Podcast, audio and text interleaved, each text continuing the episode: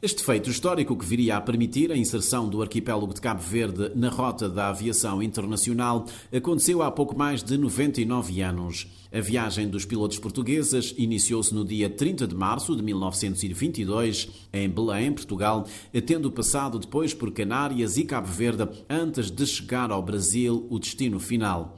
A importância histórica, cultural e económica da travessia aérea do Atlântico Sul, realizada em 1922 pelos pilotos portugueses Gago Coutinho e Sacadura Cabral, vai ser por estes dias assinalada no âmbito do Cabo Verde Caminhos de História, em parceria com a Associação Lusitânia SEM. O investigador sociocultural Hildo Rocha Fortes explica a importância dessa travessia. Cabo Verde está situado, ou está perdido, digamos assim, no Oceano Atlântico. Fazendo parte do Oceano Atlântico, neste caso, Cabo Verde, eh, com a descoberta do caminho marítimo para a Índia, não é? Em que Cabo Verde foi descoberto em 1460, não é? Até caminho marítimo para a Índia em 1498, não é? Cabo Verde passou a ser uma, uma rota importante na navegação do Atlântico. Depois veio a navegação aérea, a necessidade de fazer agora a ligação entre, neste caso, a travessia do Atlântico Sul, em que Portugal, enquanto protagonista desse, dessa grande operação, não é? como sabe, Cabo Verde era na altura uma colónia portuguesa, estamos a falar de 1922, daí que Cabo Verde entrou na rota como uma plataforma, digamos assim, que permitisse uh, a segurança aérea, por um lado, né? e por outro, garantir uma chegada mais rápida e mais segura no, no, outro lado do Atlântico, que é no Brasil. É importante comemorar essa data porque foi a partir de 1922 que Cabo Verde passou a estar no circuito internacional a nível da aviação civil. Tanto é que foi em 1927 que foi instalado o interposto comercial e postal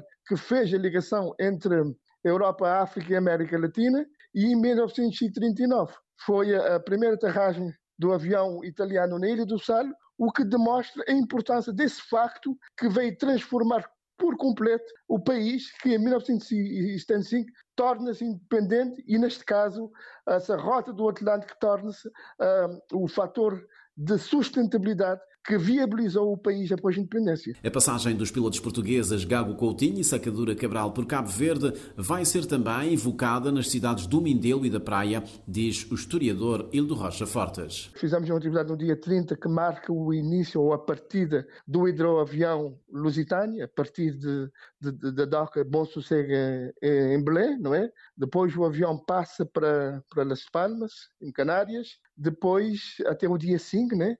E no dia 5 parte para Cabo Verde para fazer a, a segunda etapa da viagem.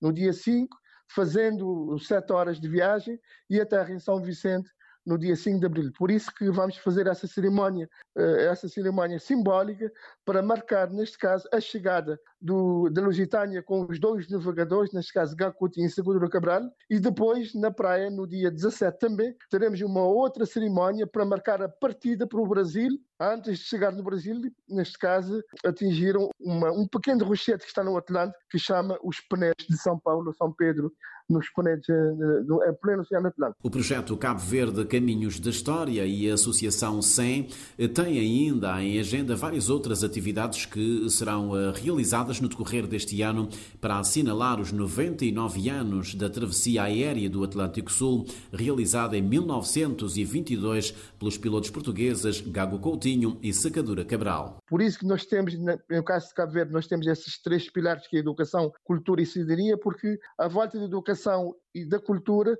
vão acontecer muitas coisas, nomeadamente colóquios internacionais, hum, conferências internacionais, intercâmbios na escola com, com trabalhos pedagógicos em todo, a todos os níveis de ensino, né? Uh, do ensino desde do básico até o superior, uma forma de dar a conhecer aos mais jovens a importância desse, desse grande acontecimento e a contribuição que deu para a inserção de Cabo Verde na economia mundial. E a cultura, como sabe, que é um elemento importante que liga os povos de diferentes diferentes países.